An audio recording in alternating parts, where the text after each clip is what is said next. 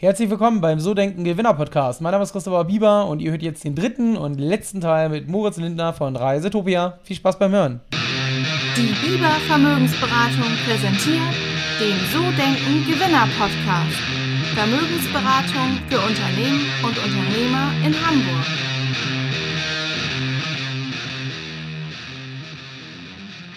Ähm, Moritz, ich würde gerne in den letzten Teil des Interviews kommen. Und ähm, als erstes würde ich dich gerne fragen, was ist so, du bist jetzt seit 2016 selbstständig, was ist oder war seitdem die beste Entscheidung, die du getroffen hast, seitdem du selbstständig bist? Was würdest du, was würdest du sagen?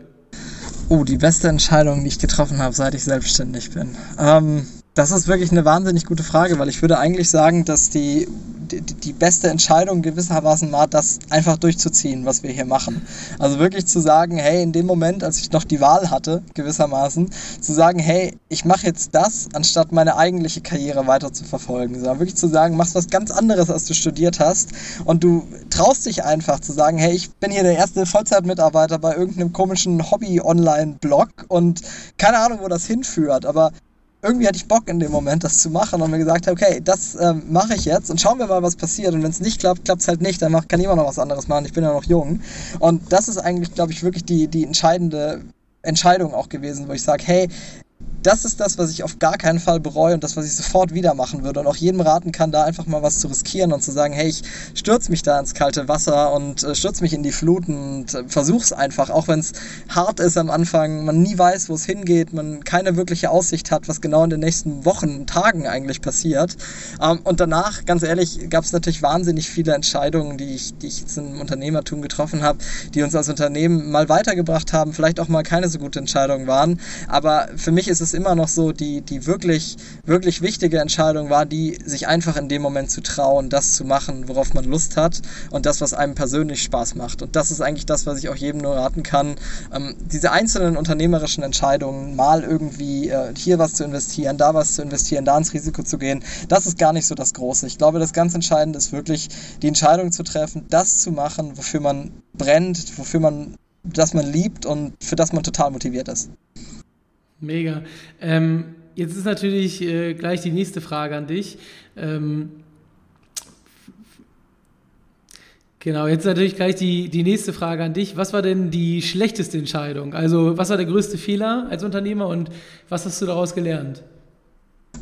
Ich würde behaupten, die schlechteste Entscheidung war tatsächlich, sich irgendwann darauf einzulassen von meiner Seite aus, in ein Risiko zu gehen, das nicht notwendig war unbedingt. Also wir haben natürlich auch lange immer mit, den, mit dem Gedanken gespielt, ob wir jetzt gerade, als wir, als wir anfangs stärker gewachsen waren, ob wir in dem Moment jetzt sagen, hey, lass mal vielleicht einen Investor reinholen oder lass mal irgendwelche Projekte anstoßen, die wirklich sehr gefährlich und sehr kapitalintensiv auch sind. Und wir haben es auch tatsächlich ähm, im Herbst 2019, als wir auch nach Berlin mit unserem Büro gezogen waren, hatten wir sehr, sehr stark vor, weiter zu wachsen und ganz schnell ganz viel zu machen. Ganz viele Projekte gleichzeitig. Wir haben Reisetopia Hotels aufgebaut, diese Fastlane, von der ich vorher berichtet habe. Ein eigenes Seminar, das wir in Waldorf Astoria Berlin gemacht haben. Gleichzeitig haben wir noch zwei Internationalisierungsprojekte gestartet, in Frankreich und in Spanien. Ähm, wir waren immer noch sechs, sieben Leute. Es waren unendlich Projekte. Und anstatt sich auf eins zu fokussieren, haben wir auf einmal alles gemacht, weil wir wollten überall der schnellste, beste etc. sein. Und dadurch waren wir genau das bei keinem der Projekte mehr. Es war alles, alles war noch ganz okay, aber nichts war mehr das, unser Anspruch des perfekten, wirklich, wirklich hilfreichen für den Kunden und auch für den Nutzer und haben auch gemerkt, das hat uns viel mehr geschadet, als es gebracht hat. Nicht nur, weil wir uns da finanziell gewissermaßen übernommen haben und dann halt sagen müssen, okay, wir müssen, können vielleicht doch nicht auch noch Spanien als internationales Projekt machen, lass mal vielleicht nur erstmal Frankreich machen, sondern auch, weil wir einfach in der Zeit uns auf viel zu viele Sachen gleichzeitig konzentriert haben, anstatt wirklich zu sagen, fokussier dich auf zwei, drei Projekte, dann kommst du viel weiter, als alles auf einmal zu machen. Und ich glaube, an den Punkt kommt auch auch jeder gerade junge Unternehmer irgendwann, weil er sich denkt, ich möchte aber diese ganzen Sachen machen und jetzt ist doch der Zeitpunkt, dass wir wirklich mal alles anstoßen können, wirklich mal schnell wachsen können, sondern vielleicht immer noch mal darüber nachzudenken und sich zu sagen, okay, vielleicht wäre es besser, dass man sich erstmal auf zwei, drei Sachen konzentriert und die dann richtig macht. Das ist, glaube ich, wirklich auch der größte Fehler, den wir gemacht haben und auch ein Aspekt, wo ich sage, das kann ich jetzt als persönlich als Gründer anderen nur empfehlen, immer darauf zu achten, auch das immer noch mal zu hinterfragen, ob jetzt wirklich so viele Projekte gleichzeitig sein muss oder ob man vielleicht doch nur eine, eine Sache machen sollte. Oder zwei. Also das ist ja quasi Fokus ähm, und Positionierung. Was würdest du denn sagen? Positionierung vor allen Dingen. Wie wichtig ist das Thema für euch und wie viel hängt da, ich sag mal, am Erfolg des Unternehmens dran? Also ich würde sagen, Projektfokussierung äh, ist meiner Meinung nach was, das, das sehr hilfreich sein kann. Das bedeutet meiner, meiner Meinung nach, da gibt's auch, gab es auch bei uns immer brennende Diskussionen dazu, nicht unbedingt, dass man jetzt ein Projekt haben muss, auf das man sich fokussiert. Also es gibt ja häufig so ein bisschen die Logik zu sagen, du brauchst das Unternehmen dieses, diese eine Sache, auf die alle hinarbeiten. Das ist meiner Meinung nach gar nicht unbedingt notwendig. Was wichtig ist, ist, dass man ausgewählte Projekte hat, zwei, drei, und die auf jeden Fall richtig macht. Also immer genug Kapazität hat, um die Projekte richtig zu bespielen kompletter Fokus auf ein Projekt ist meiner Meinung nach insofern eine Gefahr, dass man zum einen das Problem hat, dass man natürlich unter Umständen in die falsche Richtung läuft. Gerade in Krisen wie der Corona-Krise zeigt sich das natürlich enorm stark. Aber zum anderen auch, dass man unter Umständen nicht jedem Unternehmen abholt. Ich kann, es ist meistens so, natürlich kann man jetzt sagen, man stellt dann das ganze Team um, aber das ist natürlich wieder vom, vom Aufwand her enorm groß. Man hat für jeden Bereich, für jede, für jede Idee von Projekt auch gewisse Mitarbeiter, gewisse Kollegen, die einfach perfekt darauf hinarbeiten und das auch jahrelang oder eine sehr lange Zeit schon gemacht haben und entsprechend dafür geeignet sind. Deswegen ist es bei uns bis heute eigentlich so, dass wir, und da werde ich auch gerne immer mal wieder dafür kritisiert, dass wir uns eigentlich auf drei verschiedene Bereiche konzentrieren, wo wir sagen, die haben alle einen Fokus. Einer vielleicht einen Tick mehr, die anderen vielleicht einen Tick weniger, aber die sind alle, haben alle Fokusmitarbeiter, die sich darauf konzentrieren, das voranzutreiben mit klaren Zielen, mit einer klaren Vorgabe und trotzdem schaffen wir es, diese Projekte auch qualitativ voranzubringen. Die haben auch Synergieeffekte zueinander, die uns dann wieder weiterhelfen. Aber wir sind wirklich irgendwie, ich sag mal, dazwischen. Ich würde sagen, man muss sich jetzt nicht extrem auf eine Sache fokussieren. Man muss, sollte sich aber nicht auf zu viele Sachen, sondern man muss wirklich immer gucken als Unternehmer, find die richtige Mitte, die auch zu deinem Team passt und die auch zu dir selber passt. Wenn du selber einfach ein Mensch bist, der gerne mehrere Sachen gleichzeitig umsetzt, dann ist das wahrscheinlich besser, anstatt sich jetzt wirklich ganz klar zu sagen, ich muss jetzt immer das machen, weil dann stehst du wahrscheinlich nicht jeden Morgen auf und denkst du, ja, jetzt habe ich richtig Bock drauf, sondern musst da die richtige, die richtige Balance finden. Das stimmt. Ich kann das gut nachvollziehen. Ähm, ich würde gerne wissen, ihr macht das ja seit sechs Jahre und du hast erzählt, ihr habt angefangen mit SEO und seid organisch gewachsen. Aber gab es denn so einen Tipping Point bei euch? Also so einen Punkt, wo es exponentielles Wachstum gab? Und wenn ja, wie sah der aus? Und wodurch kam der vor allen Dingen? Ja, also ich glaube, wie immer bei uns eigentlich auch irgendwie durch äh, Glück und Zufall gewissermaßen. Aber wir haben mehrere Punkte, an denen ich sage, die waren, waren durchaus entscheidend irgendwie für das unternehmerische Wachstum. Der, den Anfang hat er sicher Mitte 2018 gemacht, äh, als wir bei Galileo ausgestrahlt wurden. Das war, also beziehungsweise zuerst hatten wir nochmal einen größeren Zeitungsartikel, der auch schon ähm, einiges an, an, an Traffic gebracht hat. Das war Bento damals, das ist dieses Jugendmagazin vom Spiegel, das es glaube ich nicht mehr gibt. Ähm, da hatten wir den ersten Artikel und da hatten wir erstmal einen ersten großen Schwung nochmal an neuen Nutzern, die dazugekommen sind und die dann auch sich verstetigt haben. Wirklich durch die Decke ging es dann mit der Ausstrahlung bei Galileo, wo, wo wir auf einem so einem Trip begleitet wurden und mit Video und etc., wo einfach unser Unternehmen nochmal deutlich bekannter geworden ist und wo dann auch, auch die, auch die Suchmaschinenanfragen äh, und so weiter auch nochmal stark durch die Decke gegangen sind, auch in den Wochen und Monaten danach, wo wir einfach nochmal so ein richtig starkes Wachstum gesehen haben. Das gleiche dann auch ähm, Mitte 2019, wo wir nochmal, äh, nicht Mitte, genau, Mitte 2019, wo wir nochmal größer in der Presse waren, sowohl in der FAZ als auch im Handelsblatt, wo, noch mal, wo wir nochmal sehr viele neue Kunden auch aus einer, ich sag mal, anderen ähm, ja, Einkommensschicht, könnte man fast sagen, nochmal bekommen haben. Also man kann sich vorstellen, die Galileo-Leser sind nochmal andere, äh, Galileo-Leser, Galileo-Zuschauer sind nochmal andere ähm, Kunden als jetzt als ein, ein FAZ-Leser ist. Das heißt, für uns haben wir es da nochmal geschafft, den Markt nochmal von der anderen Seite sozusagen aufzurollen. Und ansonsten mhm. war es wirklich ähm, so, dass wir rein, was die Klickzahlen angeht, jetzt mal abgesehen von dem März, wo wir dann nochmal mit, mit dem Corona-Wandel nochmal den großen Sprung gemacht haben, es geschafft haben, bei den Klicks wirklich sehr konstant zu wachsen, aber es gab auch noch so ein paar, ich sag mal, finanziell relevante Aktionen für uns. Ähm, wir hatten eine sehr große Community aufgebaut am Ende 2018 rund um Meilen und Punkte. Das war, war ein guter Zeitpunkt und in dem Moment hat sich äh, damals American Express entschieden, äh, die neue Platinum-Karte aus ähm, Metall dann auch vorzustellen und die auch bei der Goldkarte nochmal was zu verändern und den höchsten Bonus aller Zeiten auszuloben. Also damals gab es das erste Mal 75.000 Punkte für die Beantragung der Amex Platinum Card und 40.000 Punkte für die Amex Gold Card. Und wir waren gerade in dem Moment wirklich an dem richtigen Punkt, um dieses Produkt zu bewerben.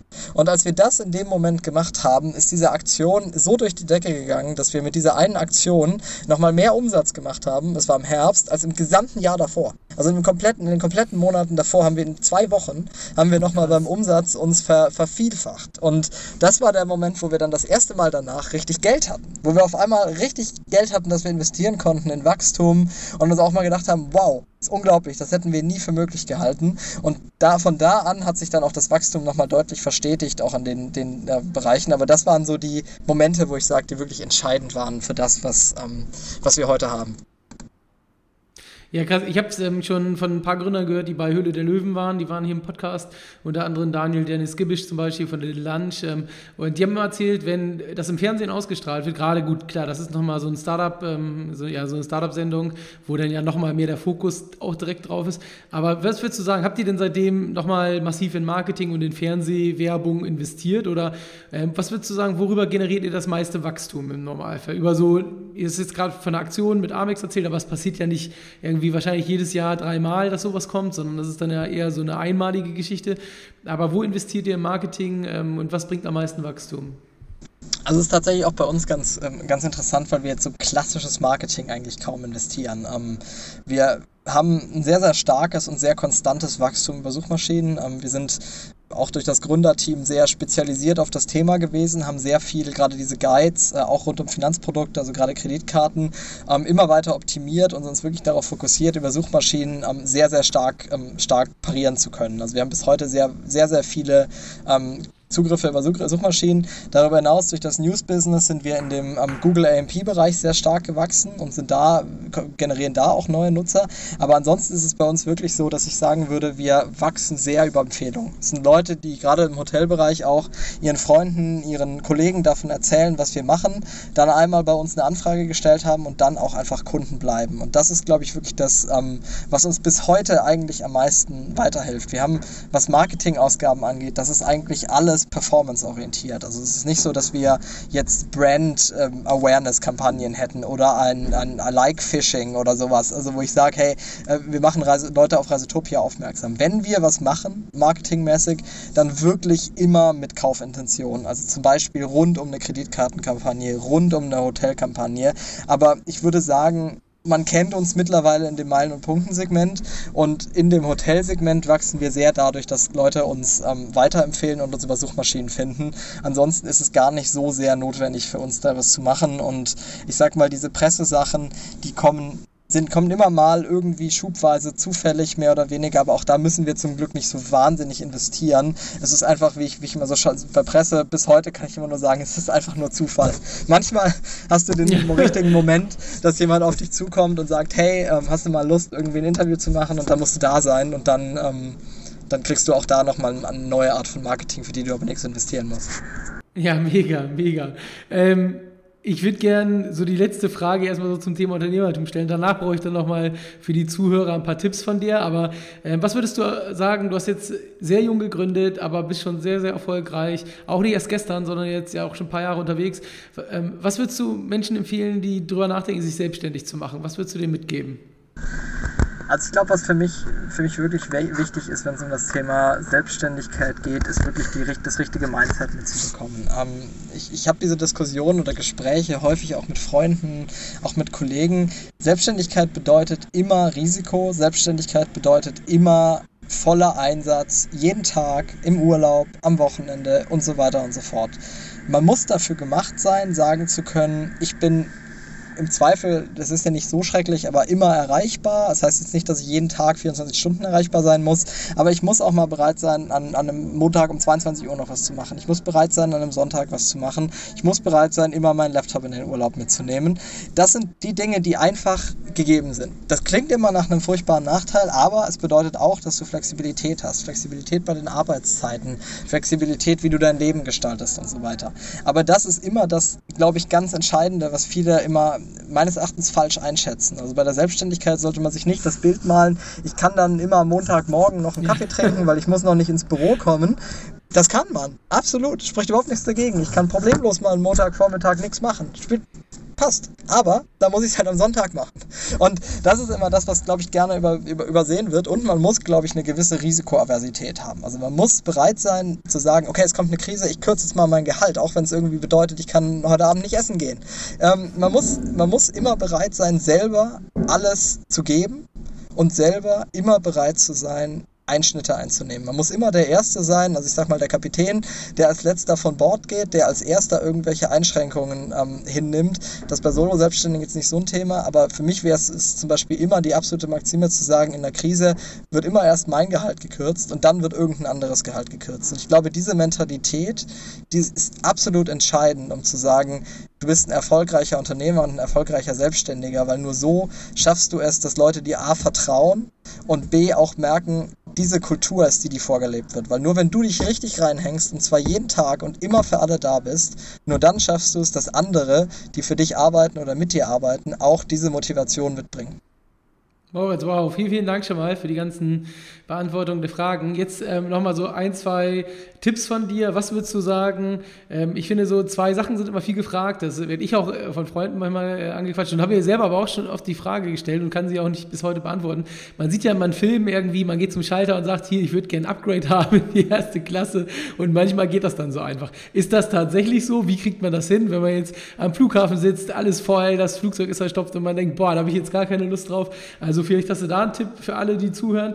Und dann vielleicht nochmal so, du hast so viele Länder gesehen, du kriegst natürlich auch mega viel mit. Gerade jetzt nach Corona, was würdest du sagen, wo lohnt es sich hinzufahren und wo kann man gerade einen richtig, richtig guten Deal machen?